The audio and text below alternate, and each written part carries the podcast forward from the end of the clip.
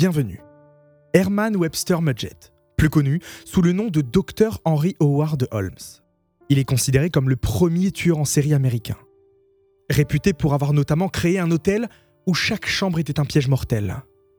Bref, alors que nous sommes en plein milieu de la révolution industrielle, Holmes va utiliser toutes les nouvelles inventions, les nouveaux moyens d'automatisation pour tuer. On fait donc un voyage de 150 ans pour revenir à Chicago à la fin du 19e siècle et découvrir ensemble le château des meurtres. H. H. Holmes, comme il était aussi appelé, est né dans le New Hampshire en 1861. On ne connaît pas beaucoup de choses sur sa vie avant ses 20 ans, rien sur son enfance notamment. Pour décrire un peu le personnage, toute sa vie ça va être un véritable escroc. Il est adoré de toutes les femmes et de tous les hommes, il est décrit par les gens qui le connaissent comme quelqu'un de très gentil, avec de bonnes manières, mais en réalité c'est un beau parleur, très manipulateur et obsédé par l'argent. Il commence avec des escroqueries à l'assurance vie.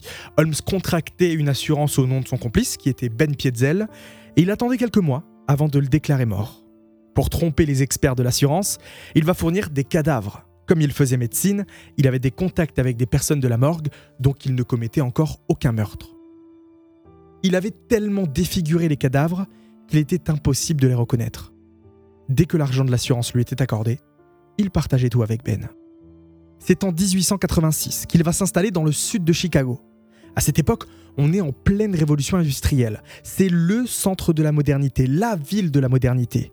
On voit sortir les premiers gratte-ciels de terre, il y a beaucoup d'inventeurs sur place. Et Holmes, à cette époque, qui a déjà l'idée de construire son hôtel, s'y installe pour y faire fortune, mais surtout car il sait qu'il va pouvoir tirer parti de toute cette modernité pour pouvoir construire ses pièges dans son château de la terreur à 30 ans. Holmes travaille depuis quelque temps dans la pharmacie des époux Holton. Grâce à lui, l'affaire se développe beaucoup. C'est même à lui que Madame Holton décide de vendre quand son mari meurt d'un cancer en 1887. Mais Holmes n'a jamais payé ses dettes. Et Madame Holton, qui commençait à s'énerver car elle voulait être payée, disparaîtra mystérieusement et ne fera plus jamais parler d'elle. Il raconte à qui veut l'entendre qu'elle a décidé de partir en Californie suite au décès de son mari pour changer de vie la famille recevra une carte postale avec le même discours et signée Madame Holton. Ils ne s'inquiéteront plus jamais de sa disparition. Vous l'aurez compris, Holmes a fait sûrement sa première victime. En quelques années, il est passé d'un simple escroc à quelqu'un qui tue pour de l'argent et pour arriver à ses fins. Ce n'est que le début du parcours criminel d'H.H. Holmes.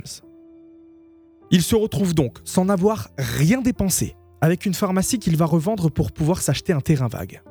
C'est à cet endroit qu'il va décider de construire son hôtel qui a pour but d'ouvrir avant l'exposition universelle de 1893. Une bâtisse immense surnommée par les riverains le château. Il va faire appel à des centaines d'artisans pour le construire, mais va être le seul à en connaître véritablement les plans.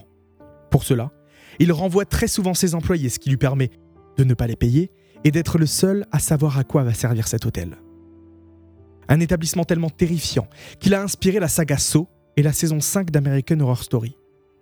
Pour découvrir son histoire glaçante, rendez-vous dans l'épisode 2 déjà disponible sur Henry Howard Holmes, l'hôtelier aux 200 meurtres.